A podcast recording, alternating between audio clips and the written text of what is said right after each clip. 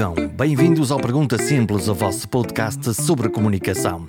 Renovo esta semana o apelo para que subscrevam o podcast na Apple, no Spotify ou noutra qualquer plataforma de que gostem mais. Se acharem por bem e quiserem, escrevam um par de linhas de avaliação numa destas plataformas. Uma, duas, três, quatro, cinco estrelas é o máximo. É que assim o santo algoritmo funciona e mais pessoas vão descobrir que é um podcast que fala dos temas da comunicação. Se visitarem o refrescado site perguntasimples.com, podem ver que é ainda mais fácil subscrever ou partilhar o programa. Obrigado por isso. Hoje é dia de falar de marketing social.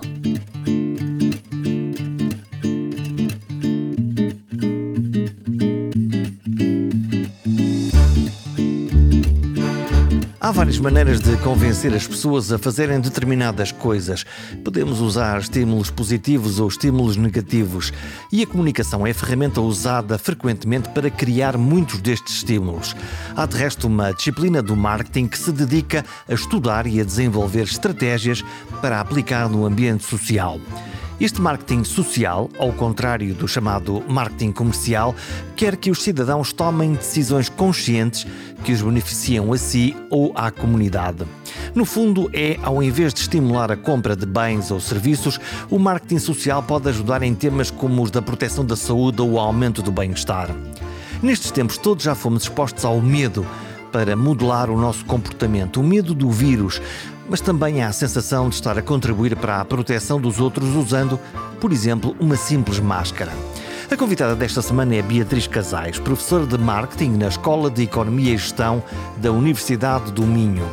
Olhando para os números da Covid-19 e para o calendário, antecipo que os marketings comercial, social e da saúde pública se vão conjugar fortemente nas próximas semanas. Com o Natal ou em suspenso, Beatriz?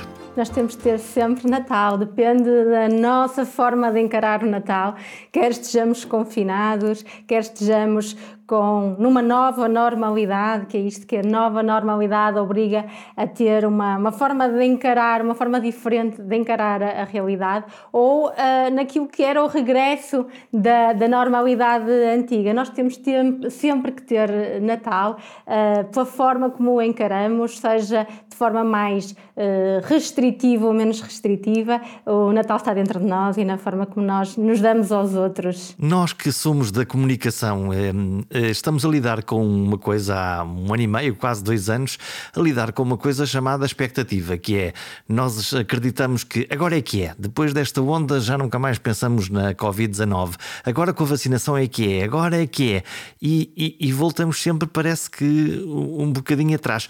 Em termos de comunicação, isto é difícil de gerir ou não? É a gestão das expectativas, que é precisamente um paradoxo. O paradoxo da gestão das expectativas é que quando nós não temos uma realidade que vai ao encontro daquilo que nós esperamos ser o desejável, vamos estar sempre insatisfeitos. E, portanto, a, a forma de gestão das expectativas tem que ser eh, de acordo com aquilo que é mais razoável e mais provável de acontecer. Se nós temos umas expectativas uh, mais uh, próximas daquilo que vai vai ser a realidade e, em princípio, as pessoas vão ficar satisfeitas e até superar as expectativas ao ponto de dizer assim: olha, afinal, até nem foi tão mal assim.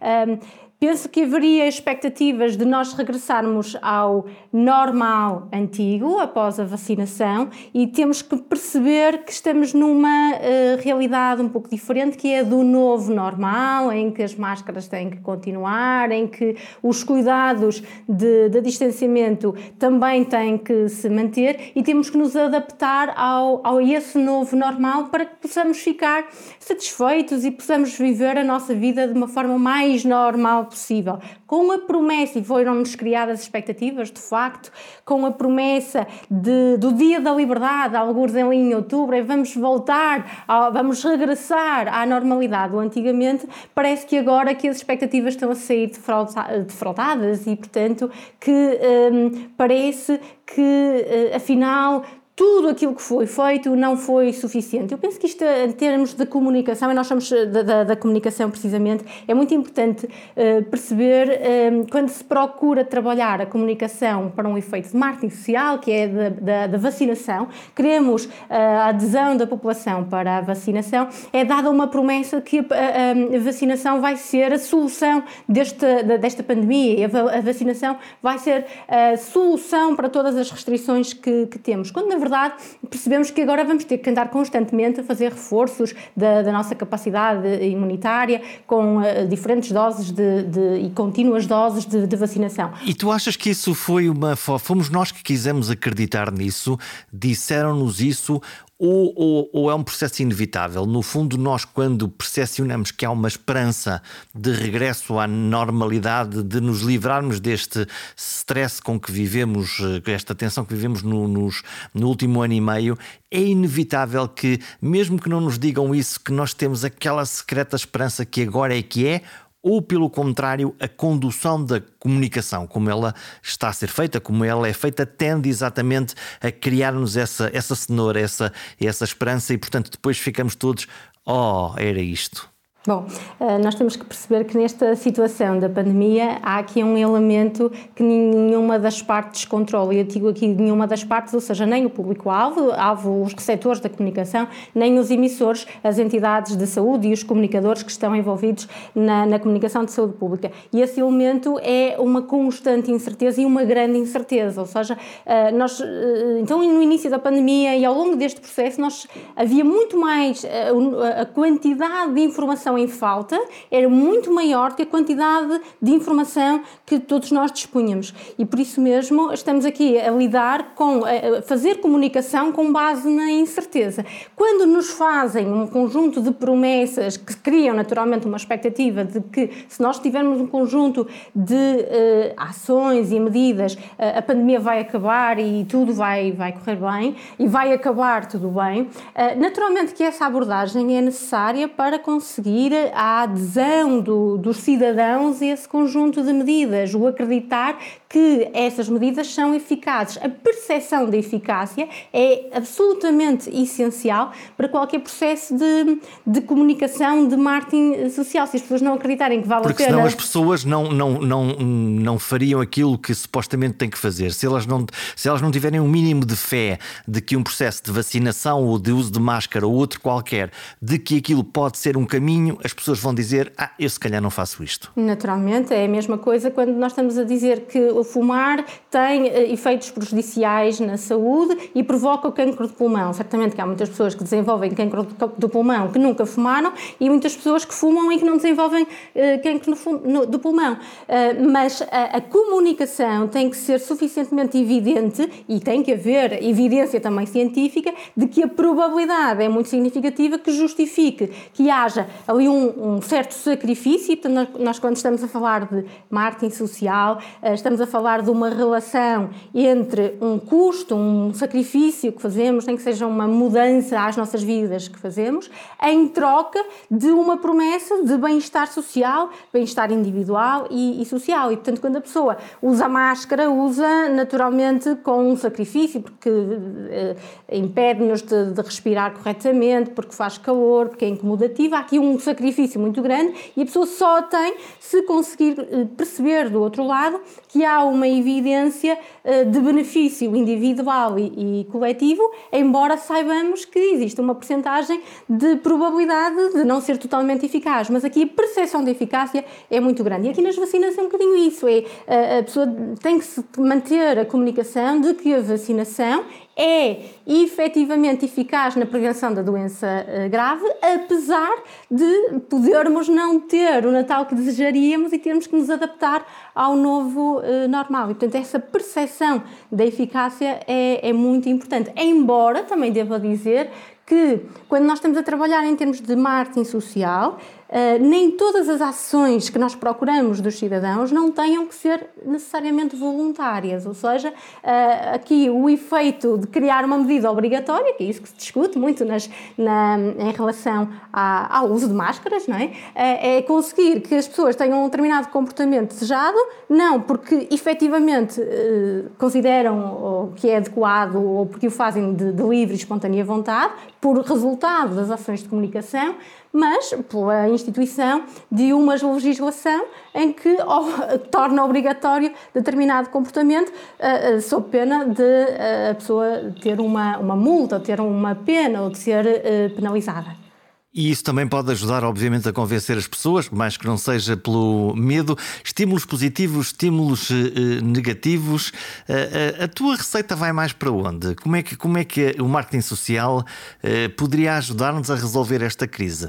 Um, vale mais dizer, veja lá, usa máscara, ou, ou usa a máscara, ou venha aí o polícia e, e leva uma multa?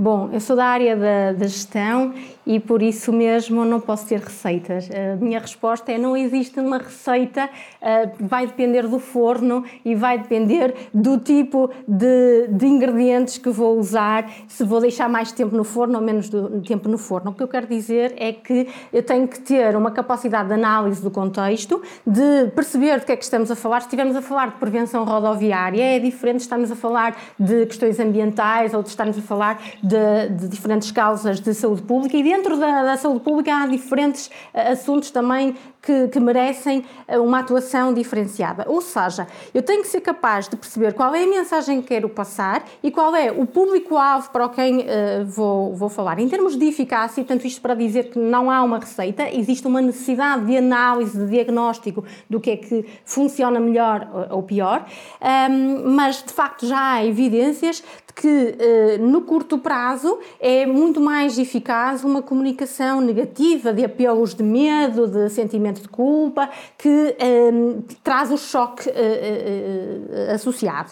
Um, e de facto isso paralisa as pessoas e tem um efeito muito grande na, uh, no comportamento preventivo em relação a um determinado uh, assunto, por exemplo, no caso da, da, saúde pública. O que é que acontece? E imagino é... que alguns efeitos colaterais, como por exemplo o medo, pode conduzir a que nós não só, no exemplo que estamos a falar agora, possamos usar uma máscara porque temos medo, mas ao mesmo tempo, se temos medo, por exemplo, podemos já não ir ao restaurante, podemos já não ir consumir alguma coisa. Este impacto não se esgota exclusivamente no ato da máscara ou no ato de, da proteção da Covid, tem depois um, um, um halo à volta disto tudo. Sim, em termos comportamentais, na, na, a incerteza, o maior, eh, as pessoas são mais avessas ao risco, mais avessas à incerteza, tendem, geralmente até as pessoas de mais idade, tendem a ter uh, uma. Uh, e, a, e, a, e, a, responder mais favoravelmente a estes impulsos mais negativos, de medo e, e, de choque. O que é que acontece? É com o passar do tempo, as pessoas. existe um, um, efeito de saturação e esse efeito de saturação, nós na comunicação sabemos que temos, tem um, um efeito boomerang, tem um efeito exatamente contrário àquele que era o, o inicialmente. E por isso, a, a partir de algum tempo, estas. Uh, estas uh, sensações, estes estímulos de medo e de, de, choque deixam de funcionar. Eu vou dar o exemplo da, do maço de tabaco, que tem as imagens uh, chocantes dos uh, efeitos negativos do, do consumo de, de, tabaco. Aquilo que acontece é que os fumadores compram uma carteira onde colocam um maço de tabaco, evitam de olhar para a imagem e está tudo bem. Portanto, tendem a desenvolver um controle desses efeitos e desses estímulos de medo para, de, como auto autodefesa. Portanto, no longo prazo, estes estímulos negativos, estes estímulos de medo deixam de, de funcionar. Uh, e, portanto, quando nós estamos a trabalhar num, num, num domínio de longo prazo, enquanto que na, na, prevenção rodoviária nós queremos, de facto, naquele momento a pessoa tenha noção de conhece uma pessoa que, que teve um acidente, que ficou gravemente ferida uh, e, e, e, que aquela estrada é particularmente perigosa, que tem tido X mortes na, no último ano, isto funciona, mas depois, para uh, o longo prazo, nós queremos uh, gerar hábitos de vida, estilos de vida que sejam consistentes. E, portanto, para serem consistentes, nós temos que usar os apelos positivos que apelam a, a como é que um determinado comportamento e forma de estar pode, -se, um, pode ter como consequência um, a qualidade de vida, ou seja, como é que um, a desabituação tabágica pode gerar mais qualidade de vida, como é que é possível hum, estar, num, ter uma vida mais saudável, hum, fazendo mais desporto, privando-se de determinada, determinados elementos na sua alimentação, ou seja, mostrar o lado bom do comportamento desejado para que ele possa ser sustentado e se enquadre naquilo que é um hábito e um estilo de, de vida. As pessoas mais propensas ao risco, uh, este, este tipo de apelos vai, vai funcionar melhor. Portanto, quando nós estamos a falar de um confinamento em que uh, se mostram um conjunto de restrições, as pessoas que são mais propensas ao risco às vezes tendem a dizer: Ah, mas eu até posso sair, ah, eu até posso fazer isso quando o, a comunicação até deve ser, olha, pode ficar em casa e pode desenvolver um conjunto de outras atividades, pode um, mostrar o lado bom daquilo que é o comportamento uh, desejado. E, portanto, uh, não há uma receita. Nós temos que olhar para o assunto para o, o, o, tema que queremos abordar, perceber se é um efeito mais de longo prazo ou de um efeito de curto prazo, para quem é que estamos a falar, são pessoas mais avessas ao risco ou mais propensas a tomar riscos e também ao contexto um, da situação em causa, ou seja, se está, nós estamos numa situação epidemiológica muito severa, um, naturalmente que um, uma, uma, imagem de choque terá mais efeito. Quando a pessoa, no, no, no contexto que vivemos agora, agora da questão de eh, comunicar a prevenção à Covid com vacinação ou sem vacinação é efetivamente diferente. Eh, porquê? Porque a noção de risco é diferente e um, ehm, lá está, temos que olhar para uma comunicação de restrições pandémicas numa situação sem vacinação e com vacinação em que temos que enquadrar a, a vida num, num, novo normal. E portanto temos que olhar também para a situação epidemiológica sob pena de estarmos a propor uma comunicação muito chocante, muito de medo, quando as pessoas poderão reagir de forma contrária, dizer, mas afinal a situação não é assim tão, tão grave. Então, e como é que se pode estabelecer uma estratégia para convencer uh, aquilo a que eu poderia chamar os que são do contra, os que são negacionistas, os que recusam até o vírus, até a vacina, até medidas de proteção eh, e que consistentemente eh, eh, o fazem.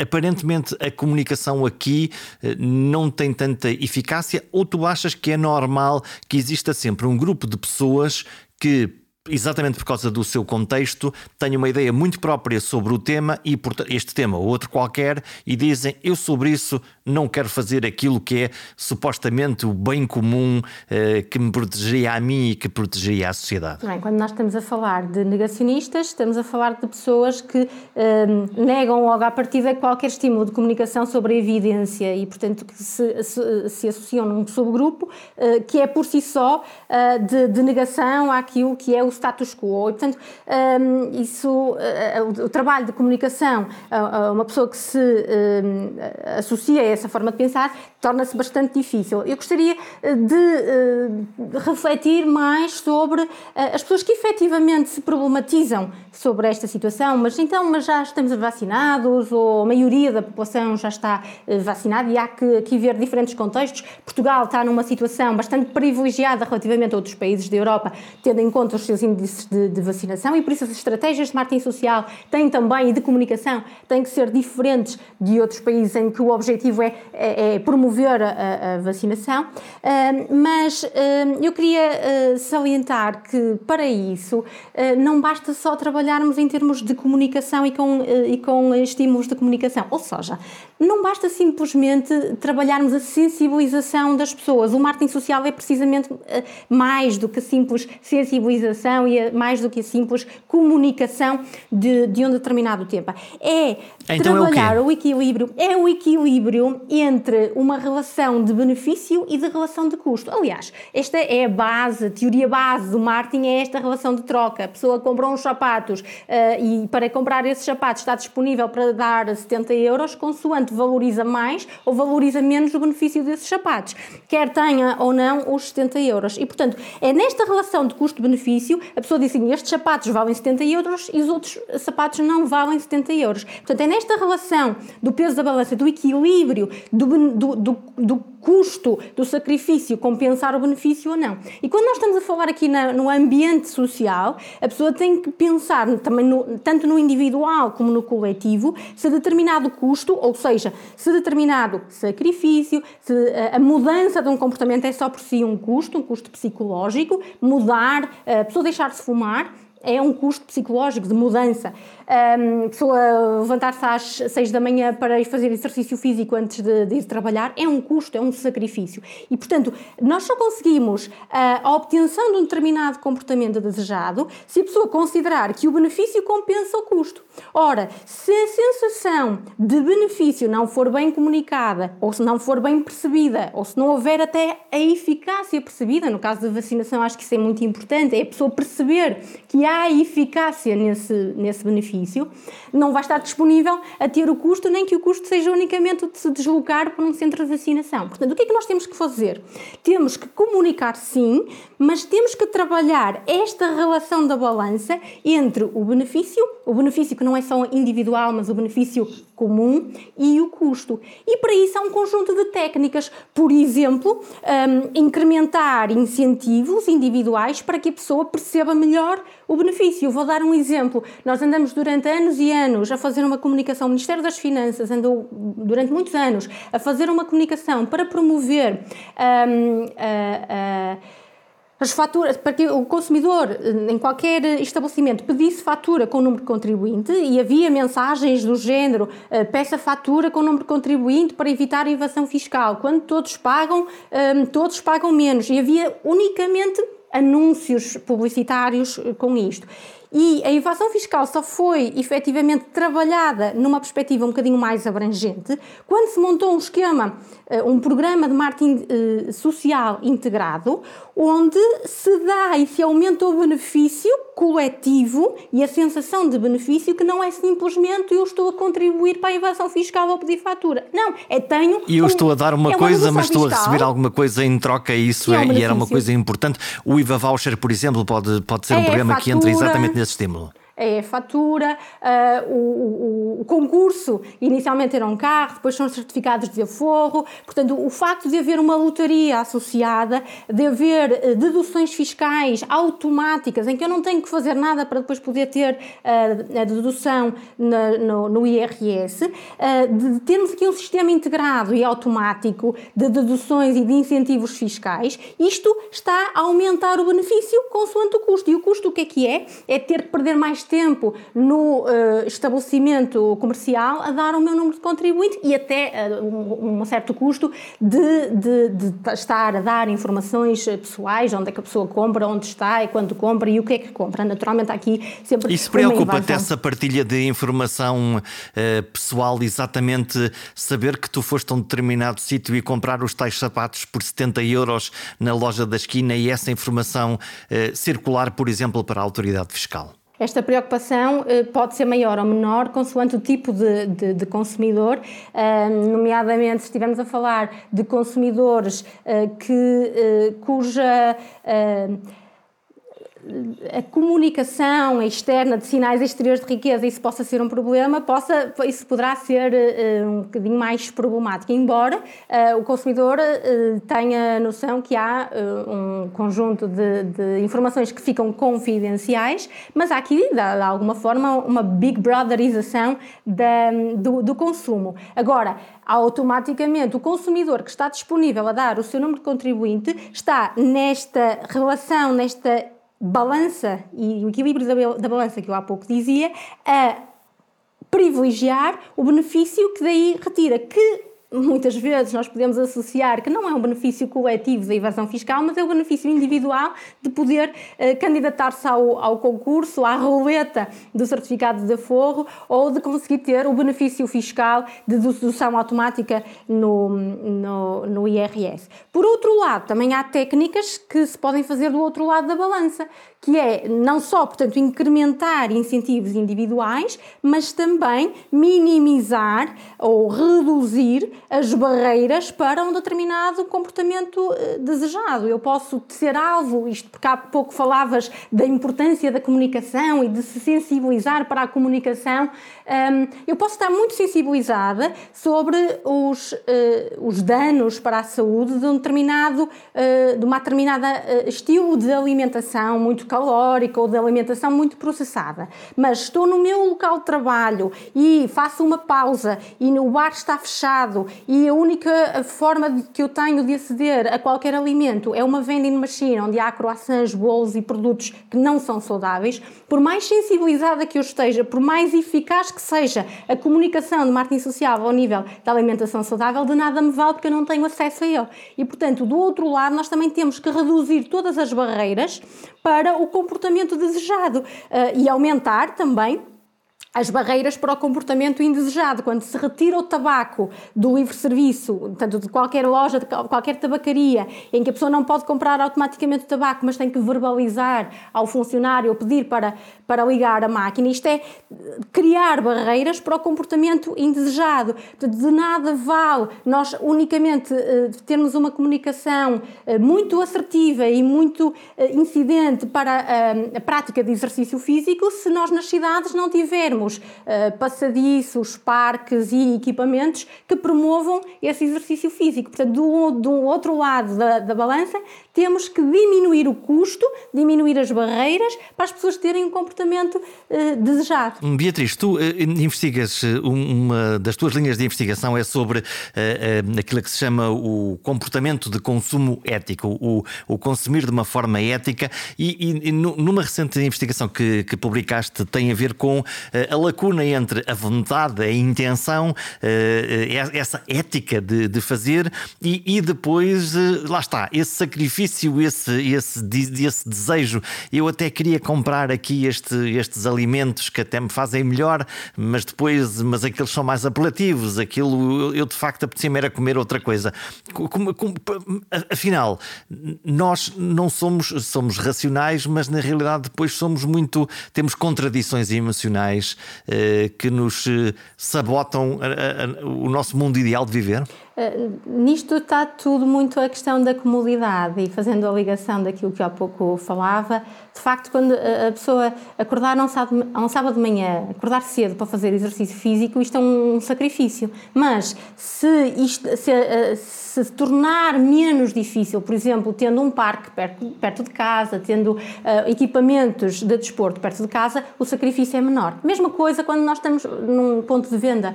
Nós pensamos, tenho a intenção de eh, fazer um comportamento, ter um comportamento de compra um bocadinho mais ético, por exemplo, de comprar marcas uh, que respeitam a cadeia de, de valor, que respeitam uh, também uh, que não utilizam ingredientes processados, Jesús que têm uma, uma prática de comércio justo.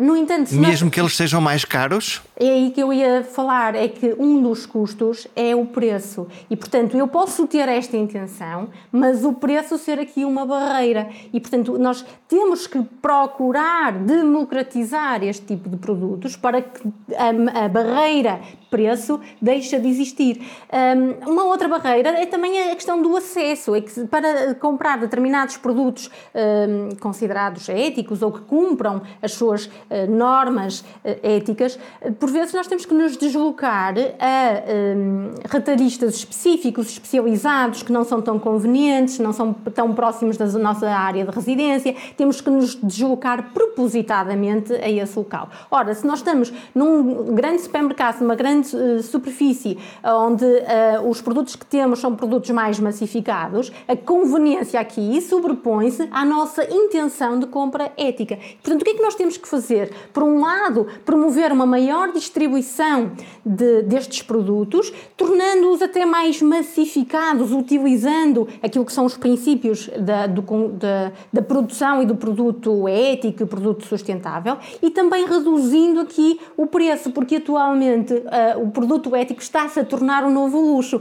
Há aqui um, uma, há até uma, uma, uma ideia que se costuma dizer que o green é o novo luxo, tudo que é verde, tudo que é sustentável, tudo que é ético é o novo luxo, precisamente porque estes produtos éticos tendem a ser mais caros e a ser valorizados por um determinado segmento de mercado que está disponível para pagar mais para para cumprir aquilo que é a sua necessidade de se sentir um, com um contribuinte de uma, de uma sociedade mais justa, de uma sociedade mais limpa, um ambiente mais, um, mais green. E, portanto, temos que garantir uma maior democratização de acesso e uma, uma maior também democratização no, no preço. Aqui olhamos para os consumidores, aqueles que podem ler no rótulo não só as calorias e os ES, qualquer coisa, para escolher o seu produto, mas temos no outro lado Olhando para as gerações mais, mais novas, o fenómeno Greta Thunberg é seguramente um, um fenómeno, mas o que está a acontecer eh, agora nas empresas, quando vão ao mercado de trabalho, em busca dos jovens mais qualificados com maior potencial,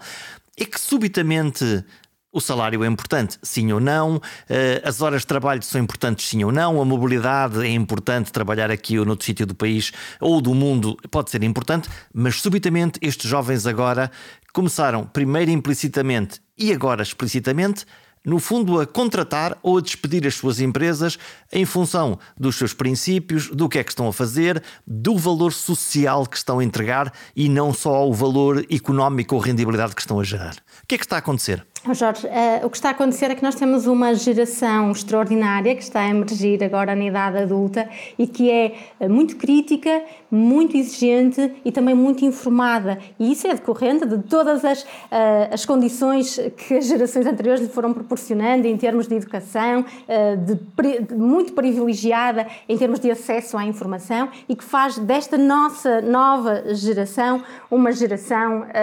extraordinariamente interessante para mudar o mundo e nós precisamos desta nova geração para mudar o mundo. Esta nova geração que vai mudar o mundo vai ser uh, muito exigente em termos de, do mercado de trabalho, da sustentabilidade que as, suas, que as empresas onde querem uh, trabalhar uh, vão ter que, que seguir. Lá está, como tu dizes, despedir a empresa por não seguir aquilo que, que é recomendável, de não, não ter uma política de responsabilidade social aceitável. No fundo, eles inverteram a coisa, isto é, eles, eles agora não aceitam ser contratados pelos recursos humanos, eles uh, uh, aceitam contratar aquela empresa para trabalhar lá. Exatamente. É, é uma inversão do, aqui da, da fórmula. Sim, já uh, nas grandes tecnológicas também já utilizavam uma, uma técnica, não era tanto ao nível da sustentabilidade, mas sim do bem-estar na qualidade do trabalho, ter o ginásio, ter uh, fruta ou pequeno almoço uh, acessível para, para todos os, os, funcionários, ter atividades desportivas. Portanto, a qualidade de vida começou por ser um, um assunto que uh, cria valor e que uh, consegue com isso atrair os recursos humanos, chama-se isso o employment branding, fazer uh, uma trabalhar a marca da corporativa para conseguir atrair os melhores talentos e hoje em dia já começa a ser a sustentabilidade também uma proposta de, de valor para esta para esta nova geração.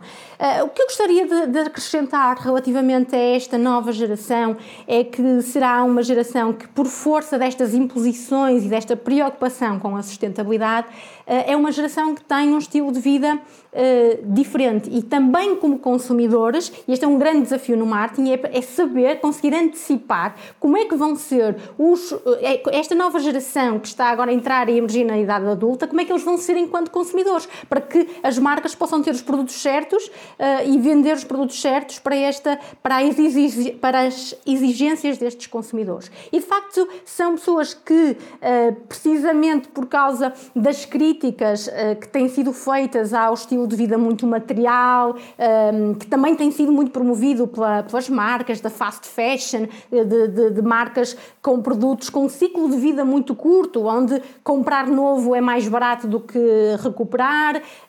Esta nova geração vai imprimir aqui um outro, uma, uma uma outra rapidez, neste caso que será uh, uma, uma velocidade bastante mais lenta da vida, será o back to basics, ou seja, o voltar às origens. A pandemia uh, também ajudou um pouco uh, à percepção daquilo que é o valor da, do, de um estilo de vida mais, mais lento, que se, em que se dá mais valor a determinados ações simples. Os, os nórdicos têm uma, uma palavra muito interessante para caracterizar este estilo de vida, eles chamam-lhe o yoga, uh, o prazer das coisas simples da, da vida. E, portanto, as atividades de outdoor, o, o, está a emergir, por exemplo, o slow tourism, as, as pessoas, em vez de fazerem uma viagem para verem quatro ou cinco países ao mesmo tempo, é de estarem simplesmente numa cidade a desfrutar de, de uma caminhada na montanha ou do andar de bicicleta na, na, numa cidade. Portanto, estas atividades uh, mais simples começam a ganhar adeptos e esta nova geração vai trazer um bocadinho este novo estilo de vida de, de de, de, revivalismo das coisas, das coisas simples. E o que é que pode acontecer às empresas cuja proposta de valor não incluam isto e que os jovens talentos comecem a perceber de que aquela não é a empresa certa para estar? As, as, marcas vão ter que se adaptar, naturalmente vão ter que se adaptar um, porque não só há esta, uh, estas implicações ao nível do, do, mercado de trabalho, em que os jovens vão escolher as, as empresas e vão ser exigentes com, com o mercado de trabalho, mas também vão surgir imposições legais. Um, uh, a, tarifa, a tarifa verde, no fundo, uh, vai, vai começar a ser uma, uma realidade e, portanto, as marcas vão ter que se adaptar a, a uma produção um bocadinho mais ética, um bocadinho mais eh, verde e, e também com um, a, uma necessidade de promoção de qualidade de vida dos, dos seus recursos humanos. Portanto, aqui é uma questão de oferta e de procura. E esta, nesta questão de, de oferta e de procura, as empresas vão mesmo ter que se adaptar. Eu lembro-me que nos anos 90 era uma discussão se as empresas deveriam ou não ter programas programas de responsabilidade social, em que muitos dos empresários diziam isso é muito bonito para as grandes empresas que têm financiamento, têm forma de poderem desenvolver ações de responsabilidade social e hoje isto é uma realidade em que nós percebemos que qualquer empresa tem que ter no seu relatório de, atividades e contas ações de, de responsabilidade eh, social, eh, ações de mecenato, inclusivamente, porque eh, faz parte do sistema de recuperação de benefícios fiscais. E, portanto, Todas estas preocupações vão naturalmente entrar no sistema de engrenagem do próprio eh, negócio, seja para a captação de, de, de, eh, funcionários, portanto, de recursos humanos, seja como uma proposta de valor ehm, sine qua non para atrair consumidores que também são eles muito mais uh, exigentes. E, portanto, se nós temos consumidores mais exigentes, por um lado, são os consumidores que vão exigir às empresas uma adaptação a estas realidades, mas também as próprias empresas que se adaptaram vão conduzir os consumidores a novos hábitos e esses consumidores que, que são conduzidos para novos hábitos vão é obrigar as demais empresas a, a adaptarem-se uh, também. E se me permites, vou dar só aqui um, um, um exemplo relativamente à, à, ao consumo ético, a produção dos ovos. A produção dos ovos em, um, ehm, em gaiola. Aqui há uns anos, uh, praticamente todas as, as, marcas de ovos uh, comerciais produziam ovos com pintainhos em, em gaiola. Entretanto, isso começou a ser um, um assunto bastante debatido e que põe em causa o bem-estar animal, mas também a saúde e do, dos consumidores. O que acontece é que os consumidores, em geral, não estão muito sensibilizados porque querem ir ao supermercado e comprar os ovos mais baratos do mercado e escolhem a marca, até a marca da, do retalhista, uh, ao preço uh, mais baixo.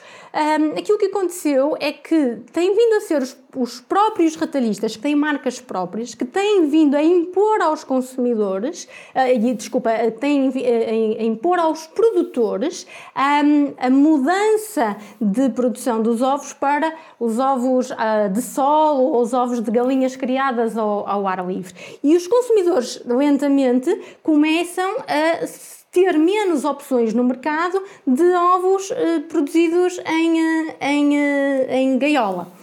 Ora, muitas das marcas, a Nestlé já veio anunciar que até 2025 quer todos os produtos um, com, eh, que sejam eh, produzidos com ovos um, considerados mais éticos, os ovos de sol ou os ovos uh, de galinhas ao ar livre. Ou seja, se nós temos grande, os distribuidores e a indústria transformadora a assumir um papel para com os seus consumidores, isto é marketing, é proposta de valor para o consumidor, a dizer que só vai produzir de uma determinada forma, os retalhistas, o Lidl, o Intermarché, que já têm feito estes statements, agora só no nosso supermercado só se vende parte destes ovos, os produtores que não estavam minimamente sensibilizados para isto começam a pensar assim: eu agora ou produzo ao ar livre e com galinhas de solo, ou então não tenho quem compre os ovos. E portanto, quem empurra quem, isto pode variar. Pode ser o consumidor a empurrar, podem ser os produtores a, a desenvolver junto dos consumidores mudanças de hábitos, ou até pode ser quem está no meio, a indústria transformadora e os retalhistas. Portanto, a própria engrenagem da sociedade vai levar a esta mudança. Os ovos, sejam os dos bolos para o Natal ou até os ovos da Páscoa. Há um velho dito na comunicação política que diz que os portugueses não gostam de pôr os ovos todos no mesmo cesto. Até servia para justificar a razão pela qual os mesmos eleitores escolhiam linhas políticas diferentes em pouco tempo para eleger um governo de uma cor e um presidente da cor oposta. Seja como for, o importante é que haja ovos com fartura, é que a escassez sempre gerou ruído. Uma coisa sabemos, os consumidores começaram a gostar mais de galinhas. Ao comprarmos ovos de galinha que vivem ao ar livre, ao invés de galinhas que vivem em gaiolas, pelo menos já melhoramos a qualidade de vida das galinhas delas próprias. E isto é claramente bom marketing. Será que as galinhas estão a aprender e andam a ler o livro O Triunfo dos Porcos? Até para a semana.